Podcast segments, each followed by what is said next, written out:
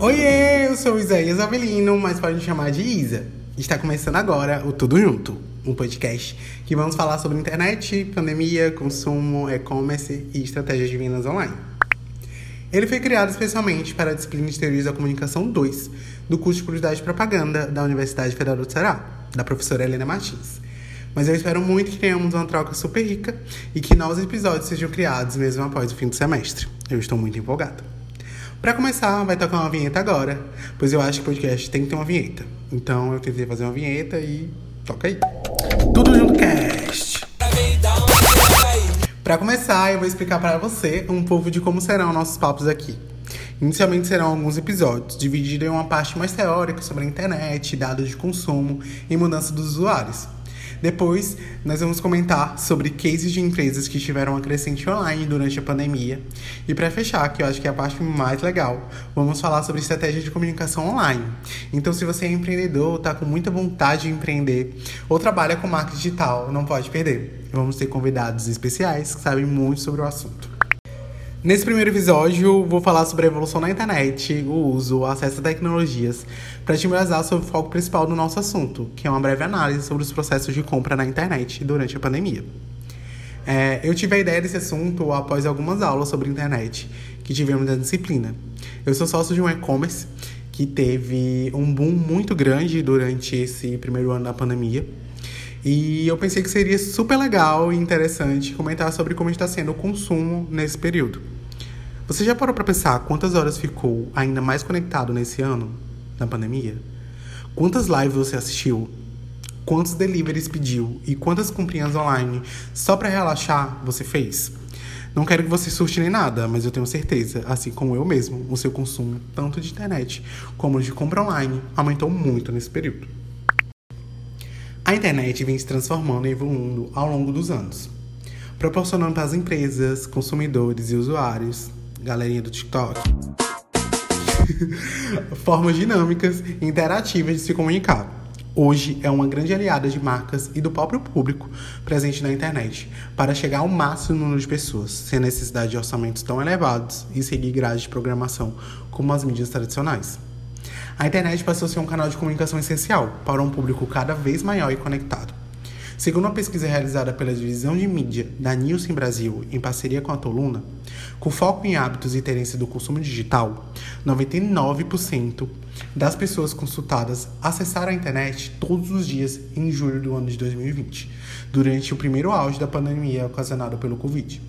Ainda segundo a pesquisa, 64% e meio utilizaram a internet para fazer compra online. Lembra que eu falei sobre as comprinhas online para você tentar relaxar e esquecer dos problemas? Não é só você, não é só eu. O tempo mensal em aplicativos móveis cresceu 40% no segundo trimestre de 2020, na comparação com o mesmo período do ano passado, 2019, superando a marca de 200 bilhões de horas. É muito tempo conectado, galera. Muito, muito, muito tempo.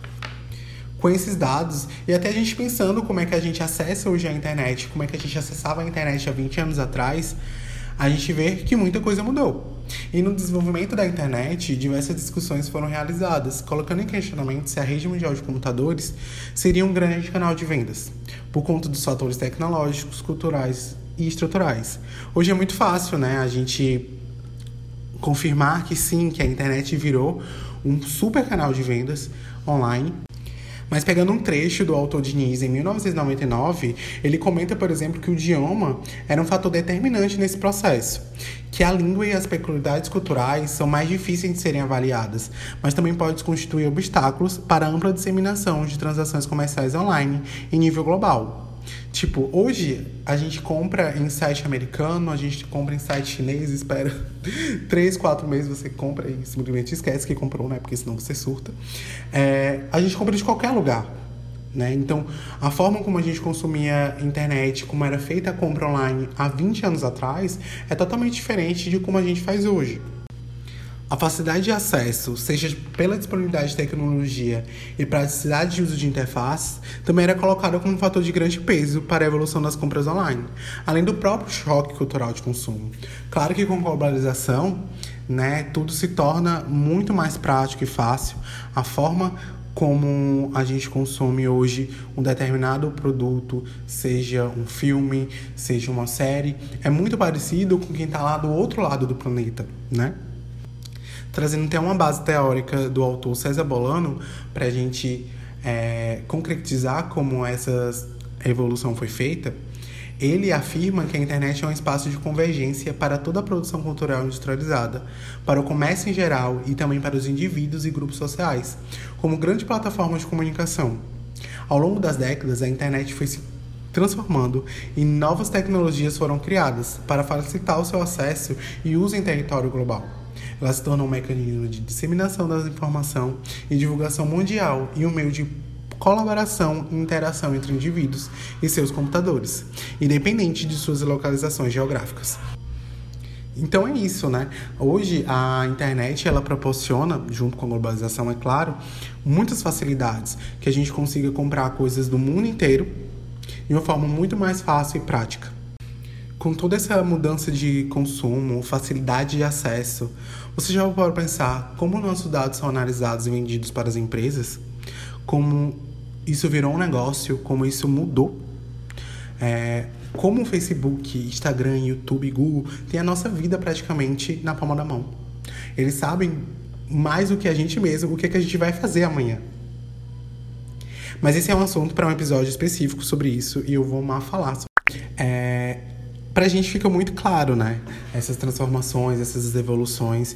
Mas, por exemplo, é, hoje a Americanas.com, ela entrega uma compra em três horas. Há cinco anos atrás, há dez anos atrás, a gente não conseguiria pensar nessa praticidade, né? Nessa facilidade de eu comprar tudo a um clique e ter tudo disponível a um clique para mim. Com essas transformações, é, facilitando o acesso à internet, a forma de consumo mudou ao longo dos anos. E as lojas virtuais vieram para fazer uma mudança no modo de compra e venda. Um mercado que já crescia. Com o Covid-19, não trouxe desafios. As pessoas se, se viram em casa, sem poder sair, e vendas online tornaram-se uma necessidade. Se a internet já era importante para os negócios, ela virou, em muitos casos, na atualidade, a principal e única alternativa para muitos deles. O fechamento de lojas e as medidas de isolamento social como alternativa para conter a propagação do coronavírus acertaram em cheio as empresas que atendiam apenas em pontos físicos. Mas também fez com que as pessoas começassem a comprar online. Tem uma pesquisa da Pace Pulse Brasil que indica que desde o início da pandemia do Covid, 40% dos brasileiros sem conta em banco usaram serviços de entrega via aplicativos e 15% para deliveries de compra de supermercado. E ainda segundo a pesquisa, 34% dos consumidores está enfrentando forte instabilidade financeira em função da pandemia. E estes afirmam que não conseguem pagar as contas dentro do mês, em função da redução da receita. Então, enquanto a gente viu é, negócios fechando, tendo que se reinventar, tendo que abrir um site, um e-commerce, seja uma loja no, no, Instagram também, ou no Facebook, ou atendendo pelo WhatsApp. É, as pessoas que não tinham conta no banco, que provavelmente têm um.